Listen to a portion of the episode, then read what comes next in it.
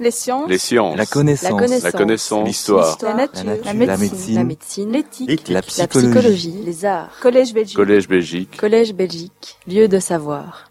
Monsieur le gouverneur honoraire, Monsieur le recteur, Monsieur le directeur général des services d'info- d'interface de l'Université de Liège, Madame la présidente du Collège Belgique, Monsieur le président de l'Académie royale de Belgique, Mesdames et Messieurs, en vos titres et qualités, j'ai le plaisir de vous dire combien je suis confus de cette aussi brillante et aussi flatteuse introduction que je ne mérite certainement pas.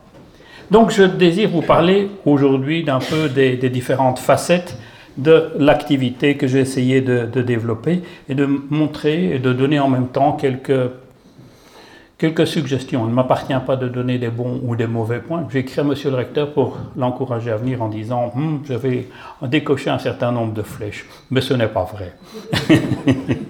J'ai vraiment l'intention de dire ce que je pense de l'interaction entre l'université et le monde entrepreneurial. Je voulais juste mentionner, ça a déjà été dit aujourd'hui, que le Collège Belgique est une structure organisée à l'initiative d'Hervé Asquin de l'Académie royale de Belgique, avec la participation de toutes les académies, pour faire en sorte que ces académiciens, qu'on appelle parfois de- d'Auguste vieillards Kakoshim, descendent de leur tour d'ivoire et viennent enfin rencontrer toutes les personnes dont la curiosité suscite l'intérêt pour les travaux qui sont parfois euh, trop peu diffusés, afin de permettre à l'ensemble des citoyens d'y accéder. Rien n'arrive par hasard. Quelle est l'origine du succès de la principauté de Liège? C'est en fait la nomination par l'empereur Othon Ier du Saint-Empire de la nation germanique de Nodger comme évêque de Liège le 14 avril 972. Et il est vrai, le précepte liégeois qui dit Nodgerom Christo, Nodgero cedera debes. Liège, tu dois nodger au Christ et le reste à nodger. Car c'est Nodger qui va organiser le premier âge d'or de la principauté, sous laquelle, la grande ville de Lotharingie fut appelée l'Athènes des Trois Gaules. D'où vient ce succès? En fait, très pudiquement et de manière très elliptique, on retrouve dans les Annales Leodienses une phrase sibylline qui dit Lotharius rex aquense palatium videre venit. Le roi Lothaire vint visiter le palais d'Aix-la-Chapelle. Ah, ça paraît très beau comme ça. Qu'est-ce que ça, veut dire en réalité? Avec Hugues Capet, qui sera nommé en 987 premier- le roi de France et le premier de la dynastie des Capétiens, Lothaire organise, selon les principes des raids vikings, une incursion dans le Saint-Empire de la nation germanique avec la volonté de venir tuer Othon II et son épouse Théophano.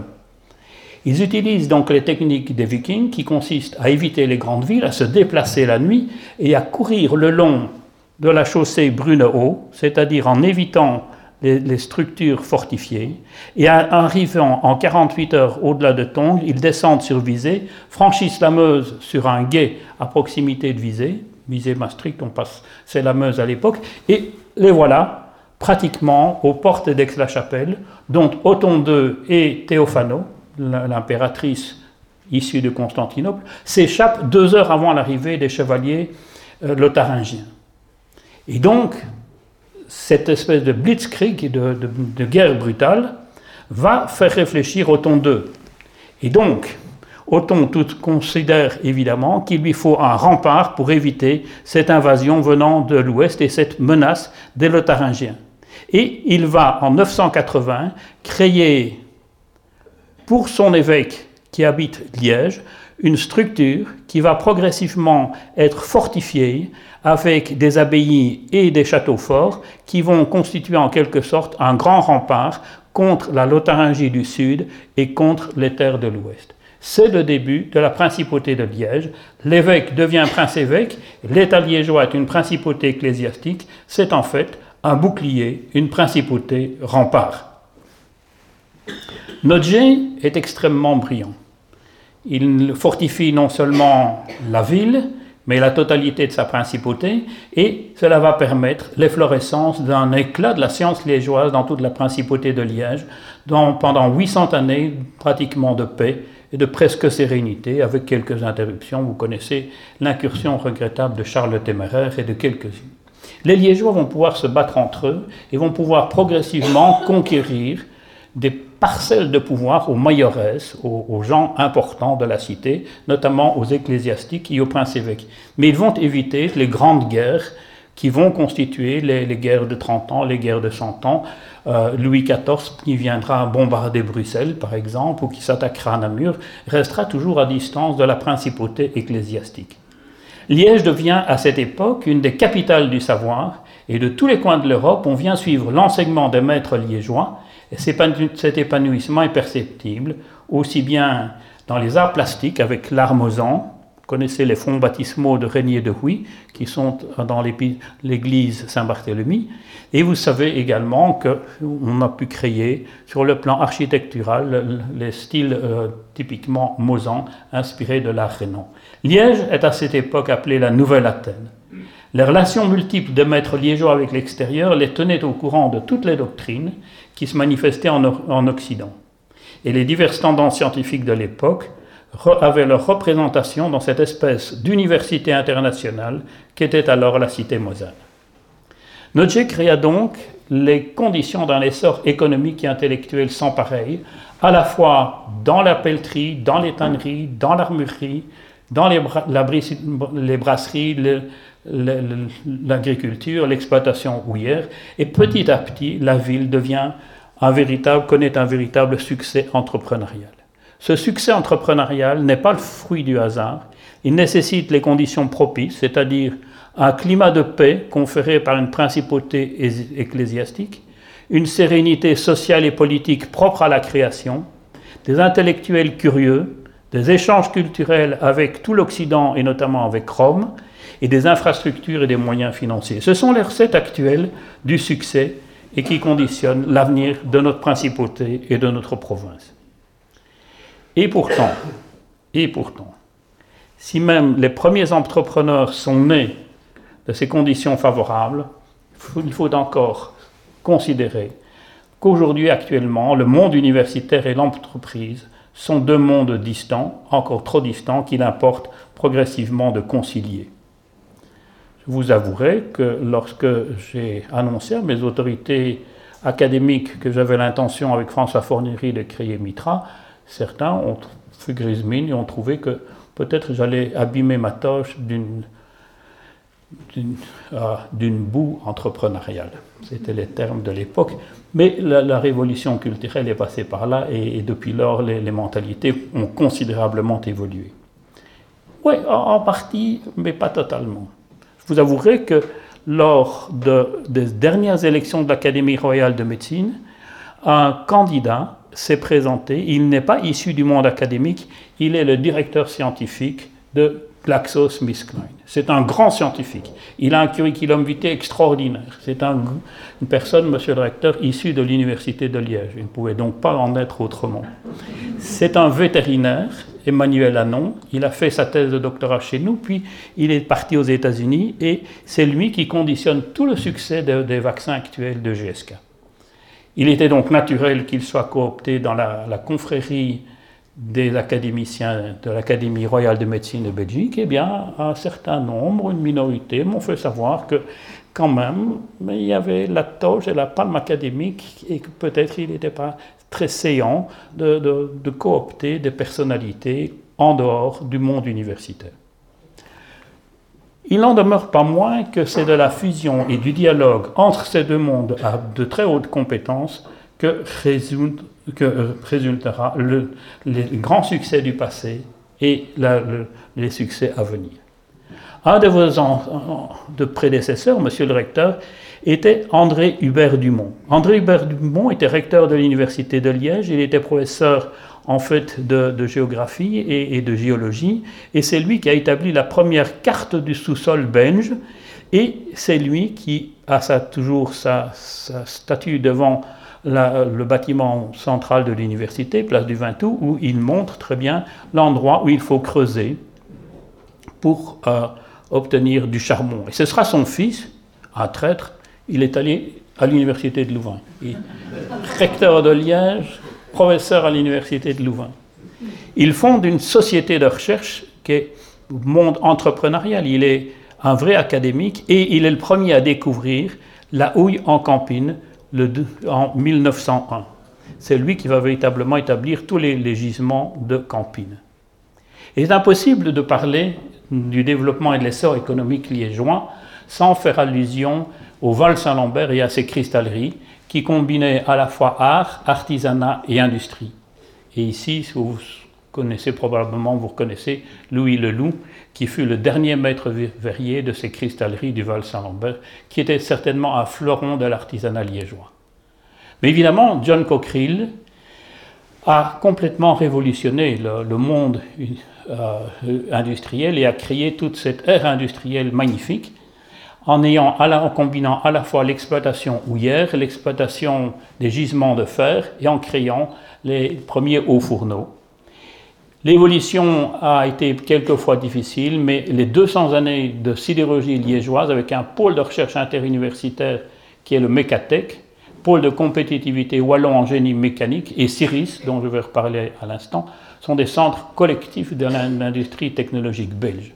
Le groupe CMI, a quelque sorte fait renaître tout cet aspect de la chirurgie, de la sidérurgie, et le, château Cockerill reconnaît maintenant un nouvel essor avec ce, groupe extrêmement dynamique. Je souhaite, vraiment remercier aussi Jacques Pellerin qui est parmi nous, qui a été un, des grands acteurs du renouveau métallurgique liégeois et qui est en même temps un professeur de l'Université de Liège. Je voudrais dire également que ce centre CIRIS, qui est un centre de, recherche et de, haute technologie, est implanté au Sartinement. Et ce centre donne toute une série de conseils et d'expertise à quelques 1300 entreprises afin de faire les bons choix technologiques. Nous avons contacté et nous avons eu une interaction très positive avec CIRIS. À l'époque, nous souhaitions mettre au point un dispositif intra-utérin, c'est-à-dire un espèce de, dispositif que l'on peut placer à l'intérieur de l'utérus et qui libère de très faibles quantités d'une hormone qui permet d'éviter euh, les grossesses. Alors si vous mettez une hormone dans du plastique, vous devez chauffer le plastique. Et si vous chauffez le plastique à 200 degrés, ben, et que vous mélangez votre hormone, ben, vous avez très vite du CO2. L'hormone n'est pas stable à 200 degrés. Donc il fallait trouver une recette de cuisine, un système qui permette de mélanger à la fois du plastique et des structures à base de carbone, des stéroïdes, à une température compatible avec la survie de l'hormone. Et nous avons utilisé une, technique très simple, un truc très très facile. Il suffit d'augmenter la pression. Si vous montez la pression à 70 bars, vous travaillez évidemment dans des enceintes fermées, mais à ces conditions-là, mais vous pouvez avoir votre plastique qui fond aux environs de 70 degrés. Vous avez une espèce de, pâte qui ressemble à, de la compote ou à de la confiture. Et vous pouvez assurer votre mélange et ensuite mouler votre stérilet. Ce stérilet, il existait déjà, il en existait des formes qui étaient le stérilet organisé par la firme Leras, reprise ultérieurement par Bayer Schering, mais ces, stérilets étaient en fait des espèces de, structures très dures un peu comme des chaînes, et on les introduit, je vous le rappelle, à l'intérieur de la cavité utérine. Or, la cavité utérine est une cavité éminemment plastique. L'utérus bouge, bouge en fonction de la répression de la vessie, en fonction euh, de, différentes circonstances de la vie, notamment au moment des rapports sexuels, il y a des contractions utérines. Au moment des règles, évidemment, il y a des contractions utérines. Et tout ça n'est pas favorable lorsque vous mettez un instrument rigide dans une cavité qui, elle, est plastique et se déforme. Et nous voulions donc créer des conditions mécaniques qui permettent l'insertion d'une structure avec un matériau intelligent qui se déforme lors des contractions, mais qui puisse, exactement comme un ressort ou comme... Euh, le blé, onduler et puis revenir à sa forme initiale. Et Cyrus a été extrêmement utile pour définir toutes les conditions physiques qui permettraient de réaliser cela. Alors nous avions dépensé à peu près 500 000 euros, mais nous avions, nous avions un dispositif, mais nous n'avions pas l'argent pour le tester.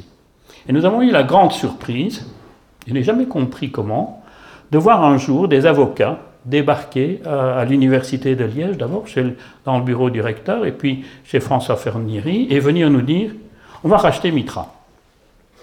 Je ne sais pas si tu te souviens ça. Et alors, Gros débat, faut-il vendre Mitra ou pas? Si vous vendez une société alors qu'elle commence à avoir un peu de succès, succès d'ailleurs dont je n'ai jamais compris comment ils avaient, pu connaître le succès. Nous n'avions pas publié, nous n'avions rien écrit. Je crois que c'est vraiment un des exemples de ce qu'il faut bien appeler l'espionnage industriel. Et donc, nous nous sommes concertés avec le recteur, on a décidé qu'il fallait surtout pas vendre les, les premiers embryons de pépites, mais qu'il fallait se développer plus loin. Et, nous avons alors rencontré, c'était en fait le, le, commanditaire de ces avocats, c'était en fait Warren Buffett et Bill Gates. Et ce qu'ils voulaient faire, ce n'était pas du tout avoir une société de profit, ils voulaient organiser une société caritative, une charity foundation. Leur idée était de développer un médicament qui serait vendu dans les pays riches, en Europe et aux États-Unis, et avec les bénéfices, ils pourraient euh, payer des, unités pour les distribuer gratuitement aux femmes pauvres des pays riches, comme aux États-Unis, ou dans les pays africains. Et évidemment, nous avons été d'accord. La, structure a, fait en sorte que, je me souviens très bien qu'à l'Amigo, à Bruxelles, il m'a demandé, mais vous avez besoin de combien?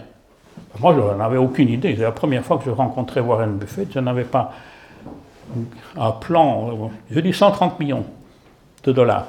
Ok, pas de problème. Je vous ouvrirai les meilleures portes de toutes les meilleures universités des États-Unis, mais je veux que le produit soit développé et soit commercialisé dans le monde entier et aux États-Unis. Et donc, quand nous sommes allés par la suite dans toutes ces universités, en montrant que c'était un, le but était un but caritatif, dans les, structures de santé, l'European Medicine Agency ou bien la FDA, nous ouvraient les portes toutes grandes en disant ah, mais c'est vous qui faites euh, une action caritative et qui développez un produit gratuitement. Et donc ce produit a vu le jour et il est devenu le Levocert ou l'Iletta aux États-Unis. Et pendant que ces Américains qui avaient contractuellement obtenu le droit pour le marché américain de développer une usine de production pour le, marché américain aux États-Unis, nous, nous avions développé avec François Fournieri la structure du et nous avions développé une usine qui est ici implantée à Grasse-Sologne et qui s'appelle Odyssea Pharma. Et, et que s'est-il passé? Eh bien, les Américains sont des gens très modestes, comme vous savez. Ils sont venus nous dire Ah, c'est comme ça que vous fabriquez, c'est pas bon. Ah non, non, non, c'est très artificiel et, très empirique. Nous, nous allons faire ça beaucoup mieux, nous serons beaucoup plus performants.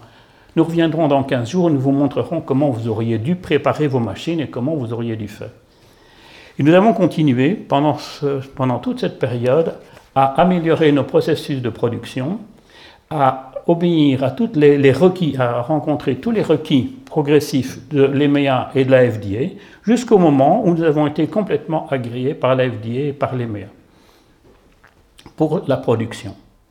Et ces Américains ont fait 30 tentatives de production d'un million d'unités. Ils ont chaque fois échoué jusqu'au moment où la FDA leur a dit Stop, ça suffit. Vous êtes les meilleurs, you're the best in the endocrine development. Vous êtes les meilleurs du développement endocrinien.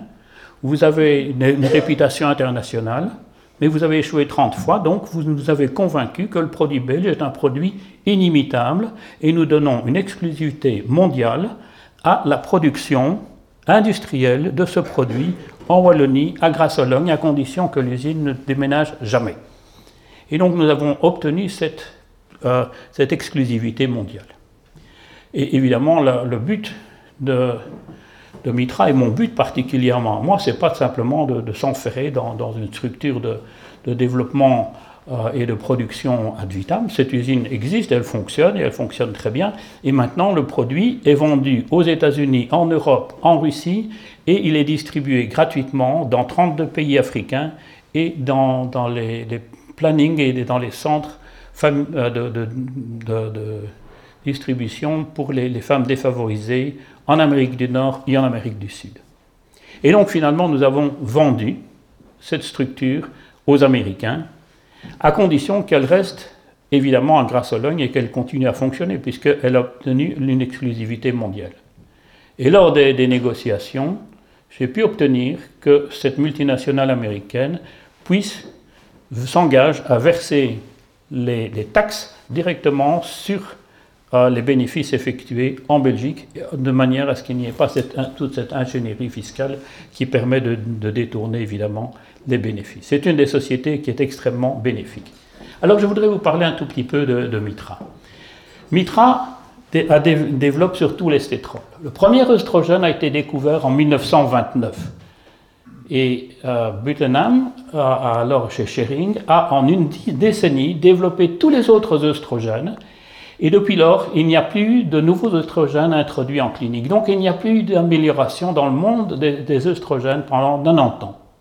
Et maintenant, Mitra développe ce nouvel œstrogène qui est en fait l'estétrol. L'estétrol est un œstrogène particulier très différent des autres. Il est produit sélectivement par le fœtus et par le foie du fœtus humain en cours de grossesse. On ne le trouve pas chez les autres mammifères. Et donc c'est une molécule spécifiquement humaine.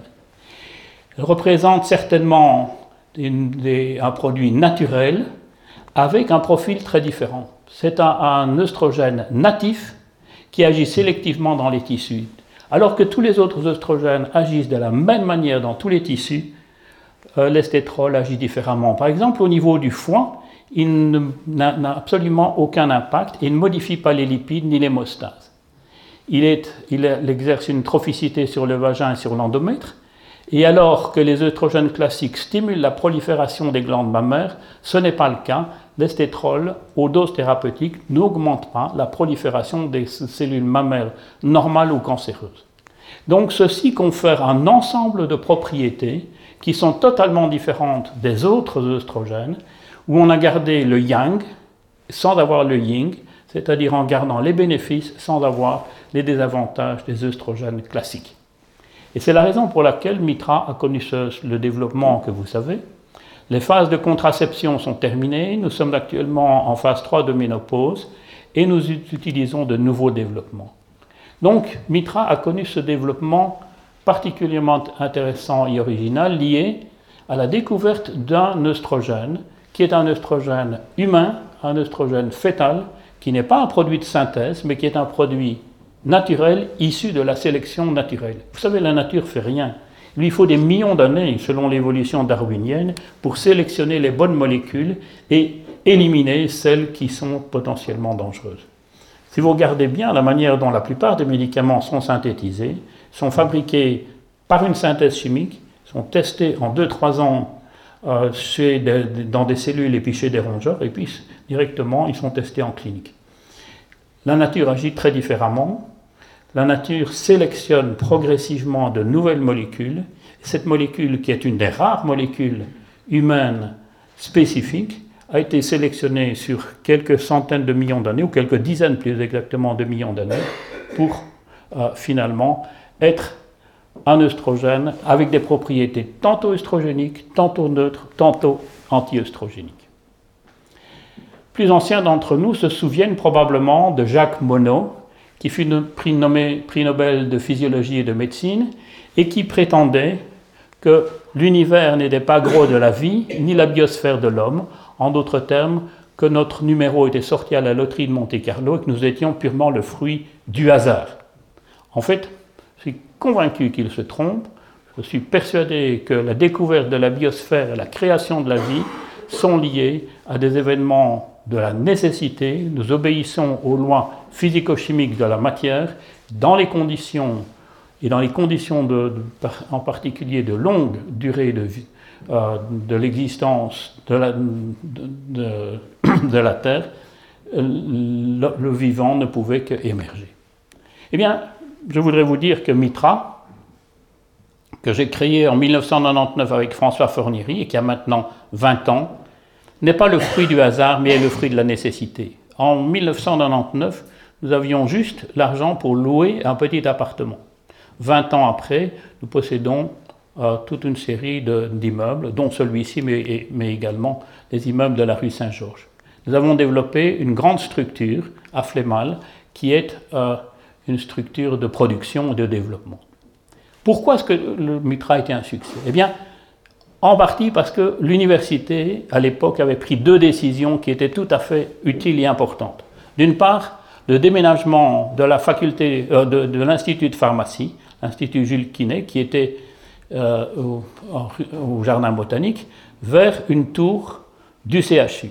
Et les professeurs de pharmacie, notamment Cromen et Delattre, ont collaboré étroitement au premier développement de Mitra. Et cette proximité physique euh, nous ont permis un, grand nombre d'interactions. Et cette fertilisation croisée entre les pharmaciens et les chercheurs du CHU et de l'université est certainement bénéfique. Et la deuxième grande euh, opportunité développée par l'Université de Liège fut la création de ce groupe interdisciplinaire de génoprotéomique appliquée, le GIGA, avec particulièrement les recteurs Legros et Rentier, et Joseph Martial qui est dans la salle. Et donc, cette structure de, laboratoire sans mur a été un élément essentiel. Petit à petit également, on a vu émerger une structure qu'on a appelée l'interface de l'université, c'est-à-dire une structure qui a permis de réaliser une valorisation de la recherche universitaire qui, il faut le dire, en l'absence de ces éléments, aurait été très difficile. Et donc, nous avons eu, Mitra a eu d'énormes collaborations avec l'université dans chimie des, des polymères, dans la synthèse d'astéroïdes. Vous savez, il n'est pas possible de, de, broyer des, fœtus humains pour en extraire de l'estétrol. On me demande parfois, et votre estétrol, est-ce que vous le prenez à partir de, de foie de, fœtus avortés Non, on le synthétise et nous avons dépensé un peu plus de 30 millions d'euros à réaliser une synthèse d'estétrol qui est en tout point identique à l'estétrol biologique. Et puis nous avons mesuré le profil d'activité de l'estétrol dans mon laboratoire. Avec les services de pharmacie, on a pu développer des formulations euh, galéniques et les consultances multiples qui continuent à se développer. Nous avons des collaborations actuellement très importantes avec les services de néonatologie, de neurologie et d'ORL, avec les services d'hématologie, et donc un grand nombre de services collaborent au succès de Mitra. Mais Mitra n'aurait certainement pas pu réussir sans avoir toute une série de partenariats avec l'ULG, mais aussi avec des bailleurs de fonds, des sociétés qui ont cru dans, le développement, comme Meusinvest, le plan Marshall, développé à l'initiative du ministre Marcourt, BioWin et des projets, le, FP7 et, les projets européens, ainsi que NeoAngio. NeoAngio, qu'est-ce que c'est? C'est 10 millions d'euros. Alors là, il faut reconnaître que Joseph Martial et moi-même avons un jour rencontré un inspecteur de la région wallonne qui a cru en nous et qui a dit Qu'est-ce que vous voulez? On lui a dit ensemble 10 millions d'euros et on développera une structure de valorisation. Il a donné les 10 millions d'euros, nous avons valorisé. Et ça a été un, magnifique partenariat entre Joseph et moi. Ce, programme nous a vraiment soudés, nous a, fait de nous des scientifiques qui se reconnaissaient, mais qui ont également eu une très grande interaction. Donc, le message que je voudrais dire, c'est que l'estétrol, ce n'est pas le fruit du. Hop là, c'est pas le fruit du hasard, c'est le fruit de la nécessité. Et si les propriétés que je vais brièvement vous, vous énumérer ont pu être mises en évidence, c'est parce que, outre l'Université de Liège, nous collaborons avec énormément d'universités. Toutes les universités qui sont reprises ici font partie du réseau interuniversitaire mis sur place par Mitra et qui nous ont permis de définir ces propriétés. Si vous observez seulement des, des résultats cliniques et que vous êtes incapable d'en expliquer la raison d'expliquer sur le plan de la biologie et de la biologie moléculaire comment ça fonctionne et pourquoi vous êtes différent, vous créez simplement le scepticisme. Si vous parvenez à expliquer la raison et le mode d'action d'une molécule qui a des propriétés si différentes de ses congénères, eh bien vous arrivez à, convaincre la communauté scientifique. Il, existe en fait deux formes de récepteurs par l'intermédiaire desquels les œstrogènes agissent. Certains récepteurs sont dans le noyau, d'autres sont situés au niveau de la membrane de, la cellule. Ils agissent selon des voies différentes.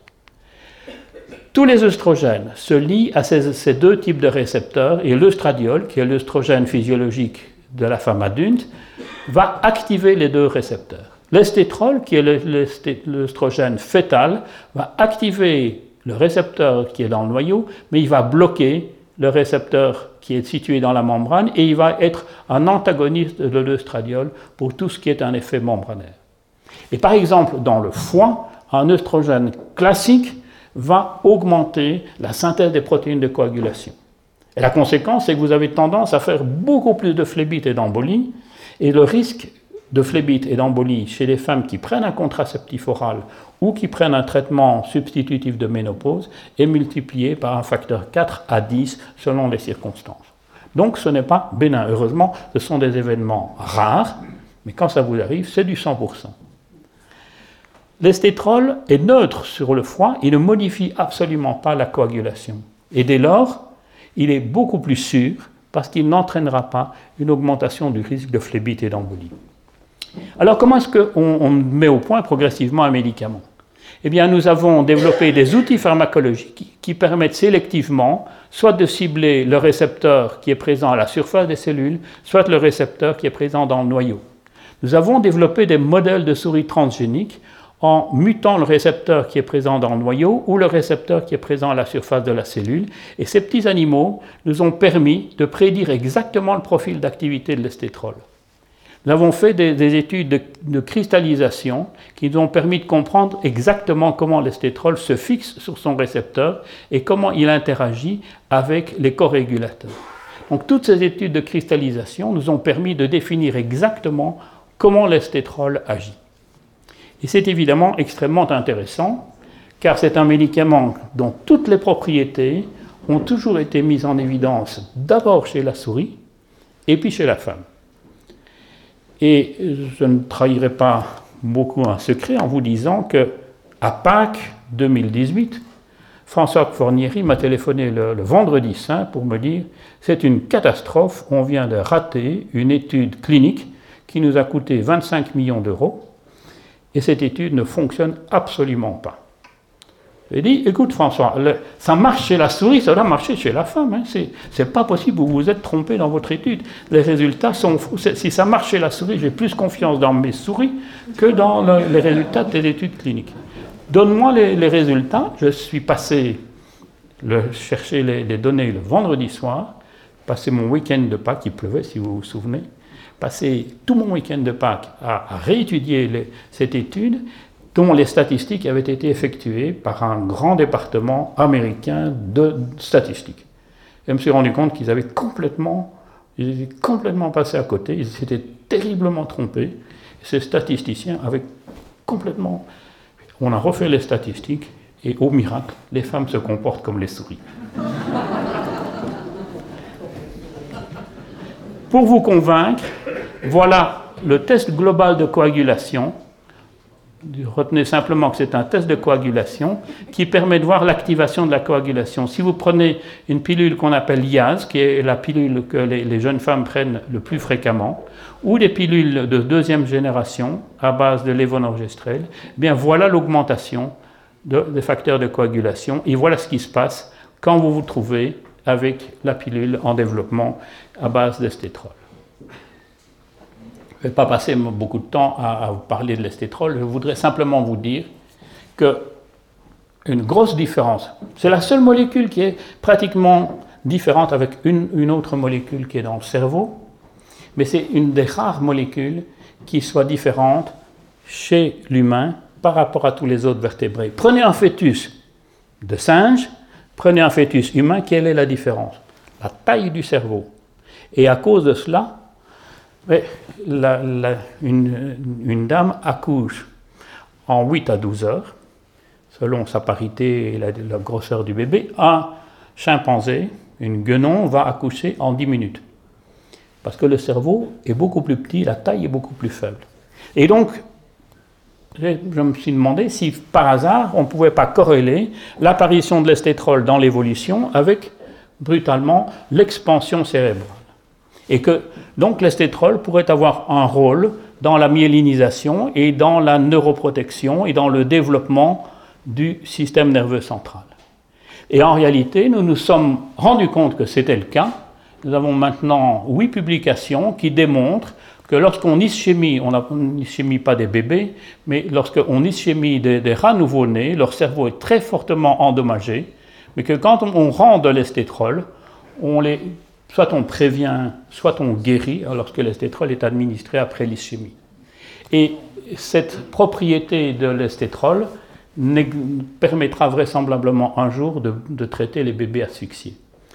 Il existe au niveau des procédures, notamment la Food and Drug Administration et l'Agence européenne du médicament, une procédure qu'on appelle l'Orphan Drug Designation. Quand vous avez une maladie orpheline pour laquelle il n'y a pas de traitement, vous pouvez passer votre examen. Il faut aller à Londres et vous passez votre examen en huit jours avec euh, tous vos arguments et une commission décide si votre médicament ou votre candidat médicament a suffisamment d'intérêt pour éventuellement être un candidat à un traitement définitif. Nous avons réussi cet examen à la fois en Europe et aux États-Unis, et donc l'estétrol est maintenant considéré comme un orphan drug designation, et nous avons obtenu ce qu'on appelle un fast track, donc une voie rapide, une voie d'accélération pour essayer de traiter les enfants. Donc nous sommes en train actuellement de traiter des cochons, ce qui nous a été imposé par les deux agences. Et si les résultats s'avèrent euh, positifs dans ce qui concerne les cochons, et la neuroprotection chez les cochons, on nous demande de traiter 200 enfants et le, produit pourrait être rapidement sur le marché. Donc c'est une des propriétés intéressantes. Et la dernière propriété qui représente, à mon avis, également l'avenir, c'est l'accélération de la cicatrisation. Je ne sais pas si vous savez qu'on peut maintenant, c'est rare, il y a des gynécologues dans la salle, ils vont, ils vont dire que je fais de la science-fiction, mais on peut ouvrir l'utérus d'une dame euh, en laissant le bébé à l'intérieur, on peut faire de la chirurgie fétale, recoudre l'utérus et attendre la, naissance. Eh bien, à la naissance, le bébé, où il lui, avoir, avoir fait une cicatrice mentopubienne, il n'y aura plus de cicatrice, vous verrez plus rien. Les enfants, in utero, cicatrisent parfaitement et il n'y a aucune forme de cicatrisation visible. Eh bien, euh, nous nous sommes vous savez, moi je suis un petit peu poète, je me suis dit, tiens, peut-être que l'estétrol pourrait être cette hormone cicatrisante. Et effectivement, elle augmente très fortement la cicatrisation. Nous avons des travaux qui sont en cours actuellement à Miami, euh, chez Kirchner, qui est un des papes de la cicatrisation. Donc tout ceci n'aurait pas été possible sans toutes de nombreuses collaborations. Et NeoAngio est, ce programme qui a véritablement lancé les, recherches. Nous avons eu énormément de, de, soutien, à la fois de l'Europe, mais aussi du BioWin, du service public de Wallonie. Et je voudrais vraiment, je ne fais pas de politique, je ne suis pas un politicien, mais il faut rendre à César ce qui est à César et à Dieu ce qui est à Dieu. Je voudrais rendre hommage à Jean-Claude Marcourt. À mon avis, il n'est pas un politicien, parce qu'un politicien pense essentiellement à sa prochaine élection. La différence, c'est que lui est un homme d'État et il pense, euh, par la création de son plan Marshall, à la prochaine génération. Je pense qu'il faut lui rendre hommage et que c'est important. Je dois également dire que le, le partenariat agréable que j'ai eu avec François Fournieri est basé sur une confiance réciproque. Il m'a toujours laissé la liberté de chercher et dans la conduite des, programmes, il a, il a toujours m'a toujours accordé cette confiance réciproque. Moi, je ne connais rien à la finance, je ne connais rien au développement. Aller chercher des sous, ce n'est pas mon problème, mais les utiliser et pouvoir jouer avec de nouvelles molécules, ça, c'est ma compétence. Pourquoi voudriez-vous que je passe beaucoup de temps à développer des violons dingues et à développer beaucoup d'autres activités que la chasse et la pêche? Parce que j'ai eu la chance de vivre dans une université qui m'a donné un jeu de Lego. Et, mon jeu de Lego, il s'appelle l'estétrol, il s'appelle Mitra, et il s'appelle tout ce que j'ai pu développer grâce à votre prédécesseur, monsieur le recteur. Donc, vraiment, je pense que Mitra, c'est uniquement la nécessité. On ne pouvait pas créer autre chose que Mitra parce que les ingrédients étaient présents et ces ingrédients ne sont pas uniques. Ils ne sont pas uniques. De nombreuses biotech liégeoises ont, été créées depuis qui réussissent et qui vont très bien. Vous connaissez Rogentech, Diagenode, Arcialis, Imsize, Kitozim, Miracor, Oncoradiomix, tous, Physiol aussi, Zentech, tout cela, c'est possible. Je voudrais quand même mettre un bémol à ce concert de, succès. Cette jolie jeune femme s'appelle Emmanuelle Charpentier. Elle fut nommée la semaine passée membre étranger de l'Académie royale de médecine de Belgique, et c'est Son Altesse royale, la princesse Astrid, qui nous a fait le plaisir de lui attribuer son diplôme de membre de l'Académie. Que lisez-vous dans son curriculum? 1992-1995, elle travaille à Pasteur. Elle fait un doctorat ensuite à Pierre et Marie Curie. Puis elle part à Rockefeller, à New York. Puis au Skirball Institute. Puis à Memphis. Puis à Vienne. Puis en Suède. Puis à Hanovre. Et finalement, elle atterrit au Max Planck de Berlin. Quel est le chercheur, masculin ou féminin, qui peut consacrer sa vie à se promener dans tellement d'institutions et dans tellement d'universités? Il faut, comme elle le fait, faire le sacrifice d'une vie conjugale et d'une vie parentale pour se consacrer entièrement à la science. Quand je lui demande, mais pourquoi est-ce que vous avez, été un pigeon voyageur? La réponse est très claire, parce que je suis la victime de tous ces, ces, experts et de toutes ces commissions qui successivement dans les universités m'ont dit, vous faites de très bonnes publications, mais il faudrait quand même travailler sur quelque chose de plus utile que Streptococcus pyogenes. Streptococcus pyogenes, qui est votre bactérie de, choix, c'est pas un problème pour les médecins. Et puis, vous savez, il faudrait quand même travailler sur la résistance aux antibiotiques. Ça, c'est une bonne mesure. Alors, elle est partie. Et puis, dans l'étape suivante, à Vienne, on lui dit on va créer un institut de microbiologie. Et puis, tout d'un coup, on dit ben, on a changé d'orientation. On ne va plus faire, faire de la microbiologie. Et puis elle part dans une autre institution, on lui dit Ah, mais maintenant, on a une grande idée, on vous accueille, et vous faites votre recherche fondamentale, mais nous, on voudrait bien que vous fassiez de la recherche translationnelle. Alors on va vous dire ce que vous devriez faire. Donc tous ces ayatollahs des commissions scientifiques nationales ou internationales ont tous régulièrement bridé jusqu'au moment où elle a découvert un outil formidable qui est l'outil qui permet de modifier l'édition du génome. En d'autres termes, qu'est-ce qu'elle a trouvé de génial? Vous savez qu'on possède de l'ADN dans nos cellules, que la biologie moléculaire elle est basée sur la, biologie, la biochimie de l'ADN et tous les outils qui permettent de, caractériser l'ADN, notamment les, enzymes de restriction, tout cela a été découvert par des microbiologistes. Ce ne sont pas des gens qui étudiaient des cellules eucaryotes, ce sont des gens qui utilisent des recherches sur des prokaryotes, sur des cellules très simples. Et donc ils ont développé des outils qui permettent secondairement chez les organismes eucaryotes et chez les mammifères et chez l'homme de caractériser l'ADN. Et ce qu'a fait Emmanuel Charpentier, elle, étudie en fait la résistance des bactéries au virus. Comment est-ce qu'une bactérie peut se défendre comme un virus? Et elle a vu que la bactérie qui est capable de résister à un virus va introduire de petits morceaux de virus dans son génome. Et quand il y a une attaque massive par un virus, eh bien, elle utilise une enzyme, elle sécrète tout de suite une enzyme qui est Cas9. Cas9 va aller couper les morceaux d'ADN viral qui sont dans son génome, mais aussi tout l'ADN viral extérieur.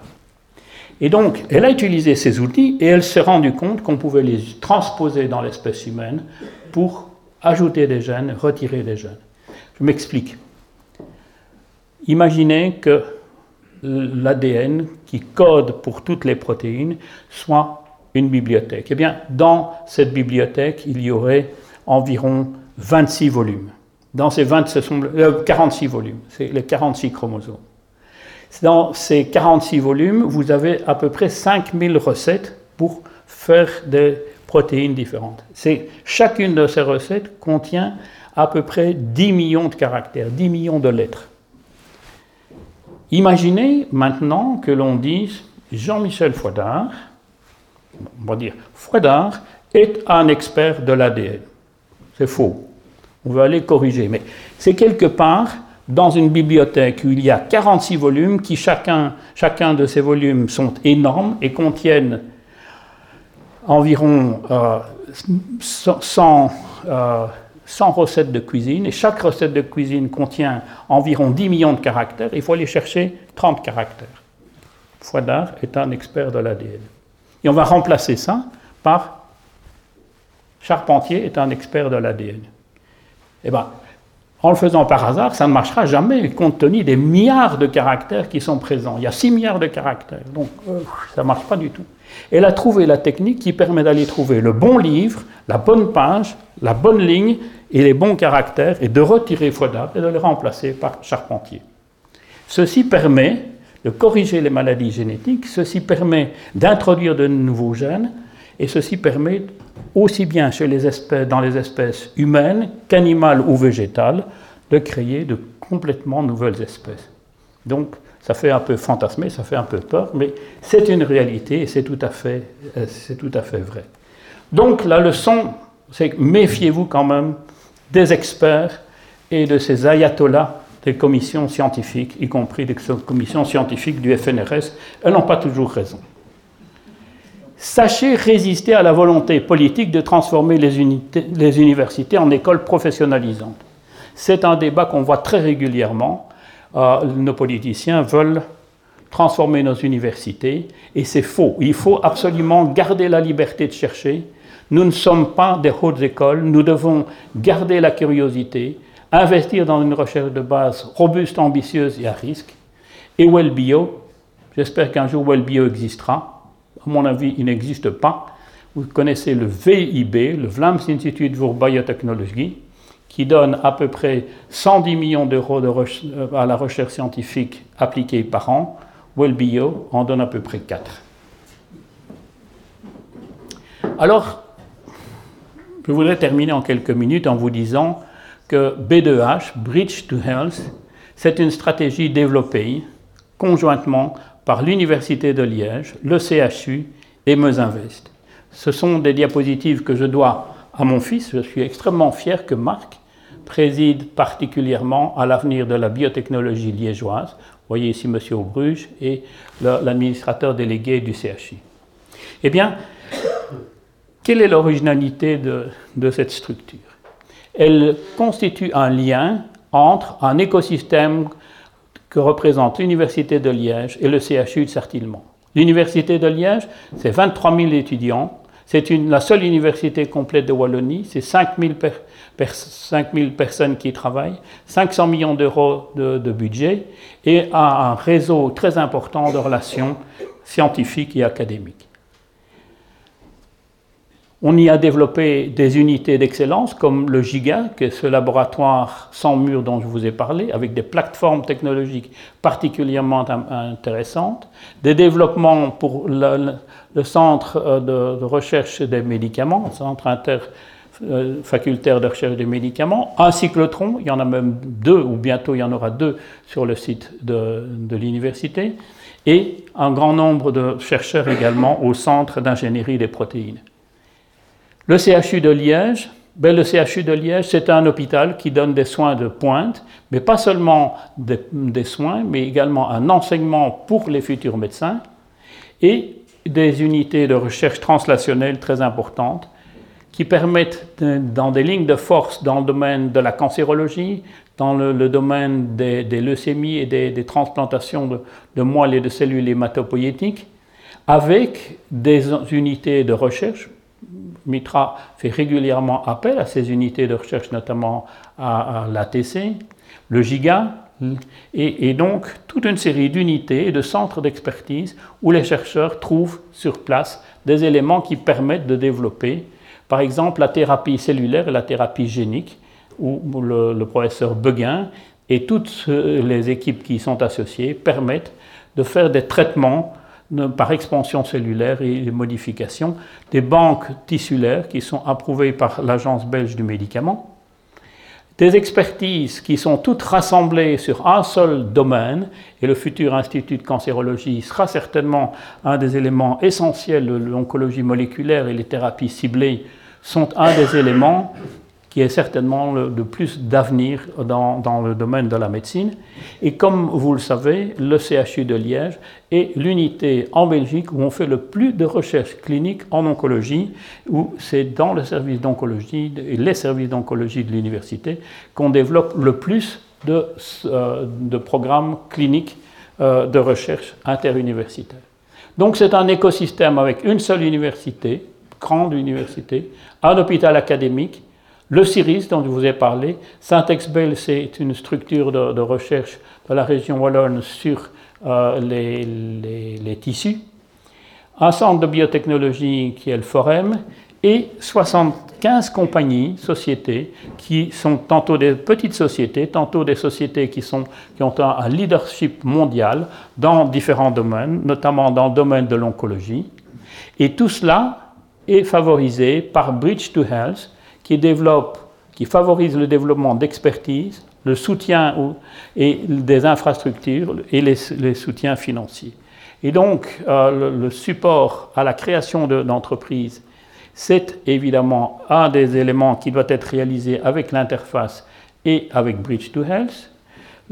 les développements d'infrastructures, vous savez que dans la tour Giga et dans la tour que j'appelle toujours le, parce qu'elle est en bois, je l'appelle toujours le Swiss Cottage, euh, c'est une structure qui est proche du CHU et qui permet de, donner accès à des petites sociétés euh, qui peuvent ainsi se développer et avoir des, salles blanches, toute l'infrastructure et de bénéficier de la proximité des chercheurs universitaires et du CHU.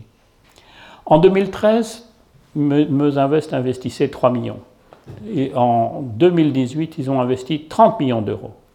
Les sociétés des sciences du vivant en province de Liège ont bouclé des financements pour près de 200 millions d'euros au total. Et progressivement, on voit apparaître, outre les invests publics, des grands fonds comme Epimed, Fund, Capricorn, et, etc., qui s'intéressent aux sociétés en développement liégeoises et qui s'investissent progressivement. Et donc, on a actuellement autour de l'université 75 sociétés qui ont des programmes d'investissement de 250 millions d'euros en trois ans. Donc, toutes ces structures nécessitent une bonne coordination, Actuellement, il y a euh, environ plus de 200 millions d'euros qui sont générés par un turnover annuel de plus de 200 millions d'euros. Et en 2019, mon fils m'a téléphoné, euh, parce que je lui avais envoyé mes diapositives, m'a téléphoné il y a juste 5 minutes avant le début en disant Tu t'es trompé, ce n'est pas 2265, c'est 2665 en 2018. Donc, demain, les sciences du vivant seront un pilier indispensable au redéploiement économique liégeois. B2H est certainement un excellent outil de, valorisation. Il est nécessaire, à mes yeux, de créer maintenant pas seulement un Vlaams Institute of Biotechnology, mais un vrai WellBio ou un Wallon Institute of Biotechnology et de le subventionner de manière adéquate. Il faut imaginer quelque chose d'aussi puissant, d'aussi nouveau, d'aussi mobilisateur que le fut le plan Marshall à l'époque. Ceci permettra certainement l'amélioration de WellBio et de BioWin. Beaucoup de critiques vis-à-vis de WellBio et BioWin parce que ce sont des structures qui ne sont pas suffisamment financées et qui ne sont pas suffisamment orchestrées et organisées. Elles le sont par le FNRS, mais la finalité est une, une recherche appliquée et elle nécessite, monsieur le recteur, euh, une réflexion approfondie. La faiblesse systémique reste le courant endogène. Les universités et l'université de Liège créent de, nouvelles institutions et va vers le, monde entrepreneurial. Mais le monde entrepreneurial a besoin également de l'université. Et donc il faut encourager ces, interactions entre les deux. Et un modèle de type VIB et une meilleure organisation au niveau de la Wallonie des transferts technologiques seraient certainement des atouts essentiels. Et dans ce point de vue, le réseau lieu que préside M. Euh, Morand est certainement une, excellente initiative. Donc, je termine, ce sont mes deux dernières diapositives en vous disant, voilà mon rêve. Vous vous souvenez, I have a dream de Martin Luther King. Dans mon esprit, le monde universitaire et l'entreprise sont deux mondes qu'il importe de, mieux concilier et dont il importe de favoriser les interactions et les synergies. Avoir un recteur qui vient du monde euh, des facultés d'ingénieurs est certainement un élément très positif à ce point de vue. Je crois que c'est vraiment très utile et, c'est très important. Vous avez un illustre recteur qui vous a précédé, le recteur Legros. Il a été un élément dynamisant Et je pense que ce sera, votre rectorat ne sera pas seulement un dream, mais une réalité. Pas d'autarcie. Le monde est global. La recherche, le développement, la production, les marchés doivent être raisonnés en termes globaux. Quand nous avons vendu cette société qui fabrique les stérilets à Grassologne, nous avons été voir tout de suite euh, le, ministre Marcourt. Il aurait très bien pu nous dire Vous êtes des traîtres, j'ai cru en vous, j'ai investi en vous, et, maintenant vous vendez ce, qui commence à être une pépite. Nous lui avions promis que nous, nous continuerions et qu'on développerait. Et d'une société de 100 millions d'euros, on a maintenant une société qui est en bourse et qui approche le milliard d'euros. Donc, pas d'autarcie. Savoir-être plutôt que savoir-faire. Résister à la volonté politique de transformer les universités en écoles professionnalisantes. Bien sûr, il faut former les gens, mais il faut les former à réfléchir. Pensez, soyez, n'utilisez pas seulement des recettes de cuisine. Osez la recherche, la liberté de chercher. J'apprécie beaucoup, je suis membre du conseil d'administration du FNRS, comme vous, monsieur le recteur. J'apprécie beaucoup la manière dont le FNRS sélectionne les programmes. Mais il y a un, souci, c'est qu'on ne sélectionne jamais que ceux qui ont déjà gagné. Et les unités gagnantes, on est certain qu'on va, à court terme, investir sur ceux qui gagnent, mais à long terme, il faut pouvoir renouveler les équipes. Il faut pouvoir créer de nouveaux centres et de nous, créer à long terme, accepter d'investir dans l'initiative, dans les progrès, les projets à haut risque. Consolider l'action des investissements publics locaux, particulièrement Meusinvest, et j'ai marqué chaque fois Liège, université, là où je pense que vous devez, euh, vous pouvez être action. Et finalement, ben, nous allons bientôt élire de nouveaux hommes d'État. Élisez des hommes d'État plutôt que des politiciens pour diriger la politique de la recherche scientifique et le développement technologique. Tel est mon souci. Un pessimiste voit la difficulté dans chaque opportunité, un optimiste voit l'opportunité dans chaque difficulté. Winston Churchill, et ça c'est vraiment ma devise. Je vous souhaite une bonne soirée.